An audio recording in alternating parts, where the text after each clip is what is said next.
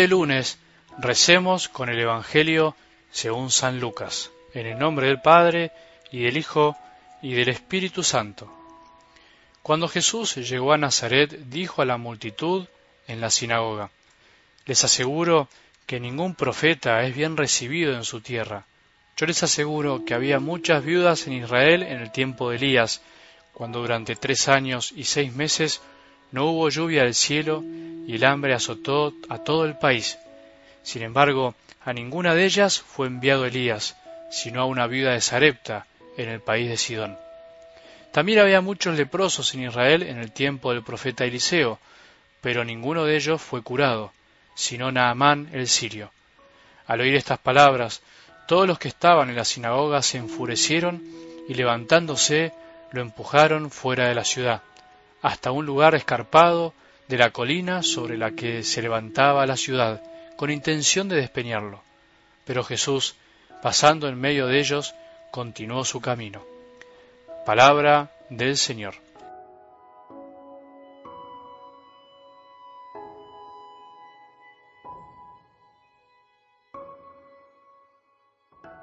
Nada puede separarnos del amor de Cristo, nada podrá separarnos de su amor si confiamos en que Él murió por nosotros, siendo pecadores, siendo débiles, sin preguntarnos previamente. Cada lunes, cada día, pero muchas veces lo remarco los lunes, es necesario volver a empezar, a confiar, a reafirmar nuestra fe en un Dios que nos ama tanto que envió a su propio Hijo para que por medio de Él tengamos vida vida eterna. Seguimos en este camino de cuaresma que está lleno de espinas, como la vida, pero también lleno de rosas y de gracias que Él se encarga de derramarnos. Me toca escuchar a personas que están sufriendo algún dolor, alguna tristeza, un sinsabor, una decepción, un engaño, y me dicen, esta no es la cuaresma que esperaba, Padre, la que preparé, no estoy pudiendo rezar, no sé cómo hacer. Se me ocurre decirles lo que también alguna vez me dijeron. Esta es tu cuaresma, la que no elegiste tanto, la que se te vino encima, con esta situación que te desborda.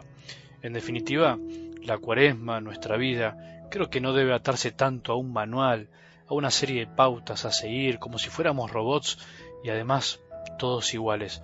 Confieso que me cuesta un poco entender esas cuaresmas de manual que muchos proponen o exigen, en donde cada día se nos propone algo, un propósito, una meta o cosas así. Me parece todo muy armado. Me ayuda más el aceptar lo que muchas veces no elegimos, lo que nos toca, aprendiendo a vivir la vida en la medida que se nos presenta. Pero bueno, es verdad que es cuestión de estilos.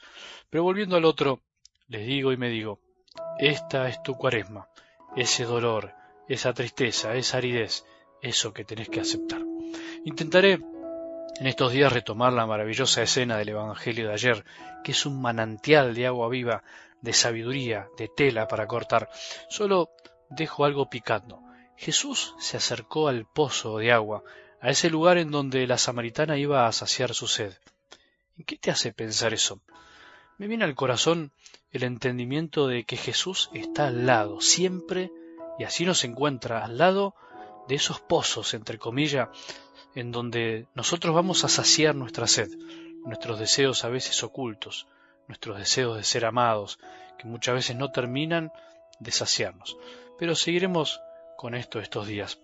Desde algo del Evangelio de hoy nos pueden surgir algunas preguntas que muchas veces no nos ponemos a analizar en profundidad y tienen que ver con lo que pasó, le pasó al mismísimo Jesús en carne propia, el rechazo de sus más cercanos y conocidos, ¿Por qué ningún profeta es bien recibido en su tierra? ¿Por qué Jesús fue rechazado en su tierra, en su lugar, en su pueblo? ¿Por qué a nosotros nos pasa a veces lo mismo en nuestras familias donde nos conocen? ¿Por qué esta gente se enfureció tanto con Jesús al escuchar sus palabras? ¿Qué se esconde detrás de esta actitud de rechazo ante lo conocido? ¿Por qué no alcanza ni siquiera los milagros cuando se está entre los nuestros? ¿Por qué no alcanza con el cambio que produjo en tu vida Jesús, y es real, para que los más cercanos a vos y a mí se convenzan de que Dios se manifiesta en lo sencillo y cotidiano de nuestras vidas. Es un tema muy inquietante que muchas veces nos puede carcomer el corazón. Vos por ahí sos uno de esos que recibió la alegría de ser salvado por Jesús y que ahora esparce su fragancia por todos lados. Sin embargo, con tu propia familia no podés. Tu misma familia parece ser un murallón inquebrantable. ¿Te pasó alguna vez? Ningún profeta es bien recibido en su propia tierra y vos y yo somos profetas por el bautismo. Si estamos unidos a Jesús hablamos en su nombre. Eso es ser profetas. Incluso nos pasa al revés.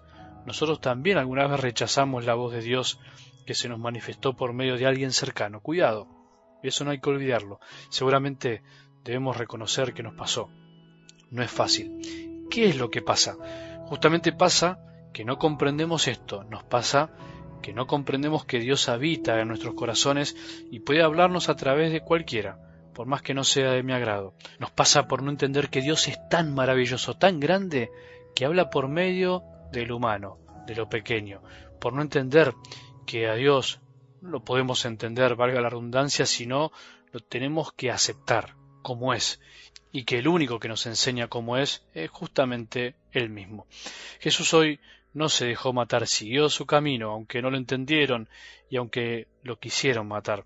Así vamos nosotros intentando seguir nuestro camino, el de Jesús, aunque nos quieran matar, hacer callar nuestra voz simplemente porque no nos entienden o porque algunos no quieren escuchar lo evidente, simplemente porque no comprenden que Dios puede hablar en cada templo, corazón, y que por hacer de su relación con nosotros un comercio, nos perdemos la gratuidad de su amor que se nos aparece por todos lados, incluso por medio de aquellos que nos cuesta querer.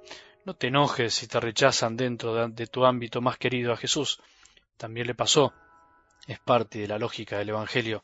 No seas como los que rechazaron a Jesús por ser conocido, por ser tan normal. Intenta siempre escuchar la voz de Dios que se manifiesta a través de todos, especialmente de los más cercanos. Que tengamos un buen día y que la bendición de Dios, que es Padre misericordioso, Hijo y Espíritu Santo, descienda sobre nuestros corazones y permanezca para siempre.